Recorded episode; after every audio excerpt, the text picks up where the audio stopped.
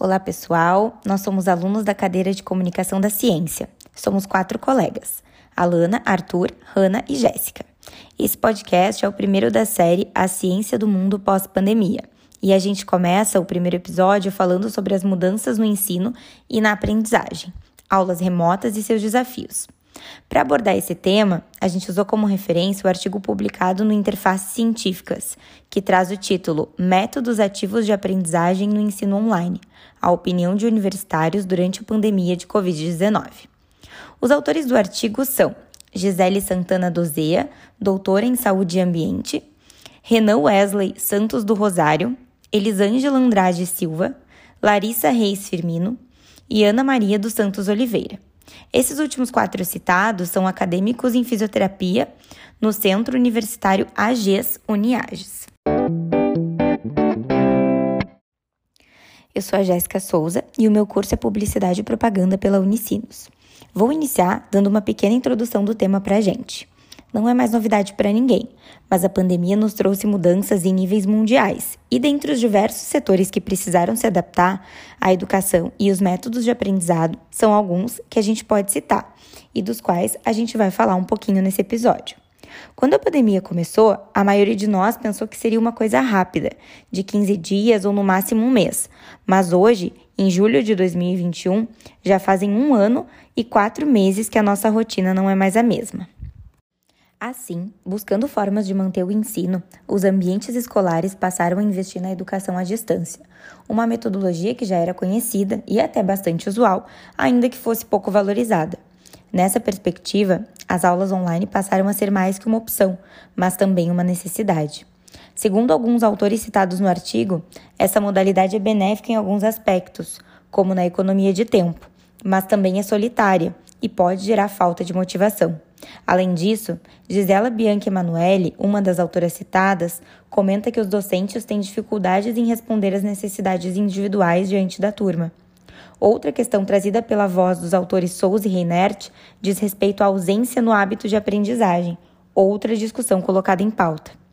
Nesse horizonte entre prós e contras, o ensino online foi a única saída para alunos e instituições públicas e privadas diante da Covid. Ainda que hajam muitas lacunas que a gente vai discorrer adiante, temos também muito para discutir e aprimorar sobre essa prática. Agora, então, a Alana vai contar para a gente um pouco da metodologia de pesquisa do artigo de referência. Obrigada, Jéssica. Então, olá pessoal, eu sou a Alana, estudante de psicologia na Unicinos, e eu vou compartilhar então com vocês a metodologia utilizada para essa pesquisa, que é quantitativa de opinião. O público que participou dela é composto por alunos da graduação de fisioterapia de uma universidade da Bahia, sendo maiores de 18 anos. A pesquisa ocorreu totalmente online, a partir de um questionário do Google Forms, no período de março a abril de 2020. Ela tinha então 10 perguntas que abordavam os temas de aprendizagem e método ativo no ambiente virtual, pontos fortes e fracos das aulas na modalidade online e o apoio docente.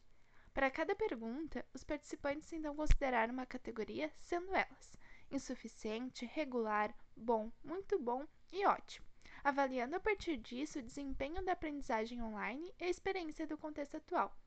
E com as respostas então dessas perguntas, ocorreu uma análise e se chegou nos resultados que o Arthur vai contar para vocês a seguir. Pessoal, tudo bem? Eu sou o Arthur, eu sou estudante de psicologia e eu vou compartilhar com vocês algumas informações da pesquisa. A pesquisa ela foi realizada com 171 participantes, 20% deles é do sexo masculino e 80% foi do sexo feminino. Ela obteve os seguintes resultados. No quesito ambiente virtual, 52,6% dos participantes avaliaram o aprendizado como muito bom ou ótimo, 40,3% classificou o aprendizado como muito bom e 42,7% avaliou como muito bom o item interação. Quando questionado sobre a metodologia ativa no ensino online, a maior parte dos alunos também aprovou. Destacamos que 90% dos alunos avaliaram que as propostas de aula executadas pelos professores proporcionaram conteúdo que foi aprendido de maneira efetiva. Nota-se que, de modo geral, poucos estudantes não fizeram boas avaliações acerca dos itens citados. No entanto, A avaliação em relação à vivência das atividades à distância não foi tão boa quando falamos da conexão de internet e ambiente domiciliar. A pesquisa apontou os seguintes dados: 66,6% dos estudantes consideram ter dificuldade moderada com a qualidade da internet. 47% consideram também como dificuldade moderada os ambientes domiciliares disponíveis para estudo. Em relação aos resultados, são essas informações mais pertinentes que a gente gostaria de destacar nesse momento. A gente pode perceber que há diversos pontos positivos e negativos em relação a essa nova realidade. Uh, nesse momento, eu convido a colega Hannah, então, a compartilhar algumas informações em relação às considerações que os autores trouxeram na pesquisa. Tudo bem com vocês? Meu nome é Hannah, eu também sou estudante de psicologia e eu vou trazer algumas considerações encontradas na discussão do artigo. Bom, vamos às diferenças entre as aulas remotas e o EAD. A primeira delas acontece em encontros síncronos de videoconferência, onde os alunos e professores mantêm interação e contato em tempo real. Enquanto no EAD, as videoaulas são gravadas. Isso acaba oferecendo uma flexibilização de horários. Porém, essa modalidade também representa um modelo de ensino estigmatizado, as aulas remotas contribuem muito mais. Segundo a literatura, o contato com o professor em tempo real propicia um desenvolvimento acadêmico maior. Trazendo um pouco dos fatores limitantes dessas modalidades, nós temos a falta de acesso à internet, a instabilidade do Wi-Fi, a ausência de aparelhos como smartphone, notebook e outros. A internet é um excelente recurso para a educação. Porém, no Brasil, a velocidade da banda larga é muito baixa. O IBGE aponta que em 2018 uma a cada quatro pessoas não possuíam acesso à internet. Além disso, estar em um ambiente familiar pode atrapalhar bastante, tanto em relação ao acesso de um aparelho com internet, quanto em relação a todos os estímulos de outras pessoas presentes no ambiente. Levando em consideração todos esses fatos, torna-se essencial discutir a efetividade dos métodos ativos que são utilizados nas modalidades remotas.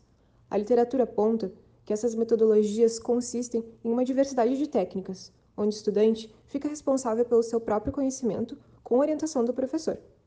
Agora, a Alana vai comentar sobre algumas teorias que são utilizadas para estruturar os métodos de ensino. É isso aí, Hannah. Então, pessoal, de acordo com a teoria freudiana, cada aluno tem uma percepção única. Sendo assim, ele vai interpretar o mundo e aprender de maneira singular, de acordo com as suas experiências. Tendo em conta isso, as metodologias ativas têm como princípio colocar o aluno no centro do seu desenvolvimento. Isso ocorre através de estimular e propiciar provocações e espaço para que eles possam ser autônomos, produzindo reflexões e autoaprendizagem. Sendo assim, o professor faz esse papel de incentivar, promovendo então a autonomia na aprendizagem, baseando assim a aprendizagem por experienciar e não por armazenar informações ou decorar. 90% dos estudantes apontaram que os professores produzem aulas efetivas no contexto online, e 79% deles apontam a aquisição de conhecimento como relevante nessas condições. Importante lembrar que, para isso, é preciso um contexto de ensino-aprendizagem ativo, tendo professor e aluno participando ativamente. A gente considera também que é importante observar que, apesar dos pontos negativos que a gente pode encontrar nas metodologias de ensino EAD, como a falta de práticas, dificuldades com plataformas e tecnologias, não se pode deixar de ponderar que os métodos ativos são mais eficazes que os métodos tradicionais, produzindo muitos benefícios aos estudantes. Não é mesmo, Hannah? Oi, aqui é a Hannah novamente. Em relação à conclusão, esse estudo constatou que os alunos entrevistados avaliam a aula remota como relevante Porém, existem interferências significativas que influenciam negativamente o desenvolvimento acadêmico, como os problemas técnicos de internet que eu comentei antes. De qualquer forma, os autores da pesquisa consideram que, se pautadas em métodos de ensino e aprendizagem que promovam uma participação ativa do aluno, a alternativa do ensino online pode ser significativa. Agora, o Arthur vai trazer mais alguns comentários finais. Para a realização dessa pesquisa, foram utilizados diversos artigos da Revista Brasileira de Enfermagem, fontes importantíssimas para a construção do trabalho.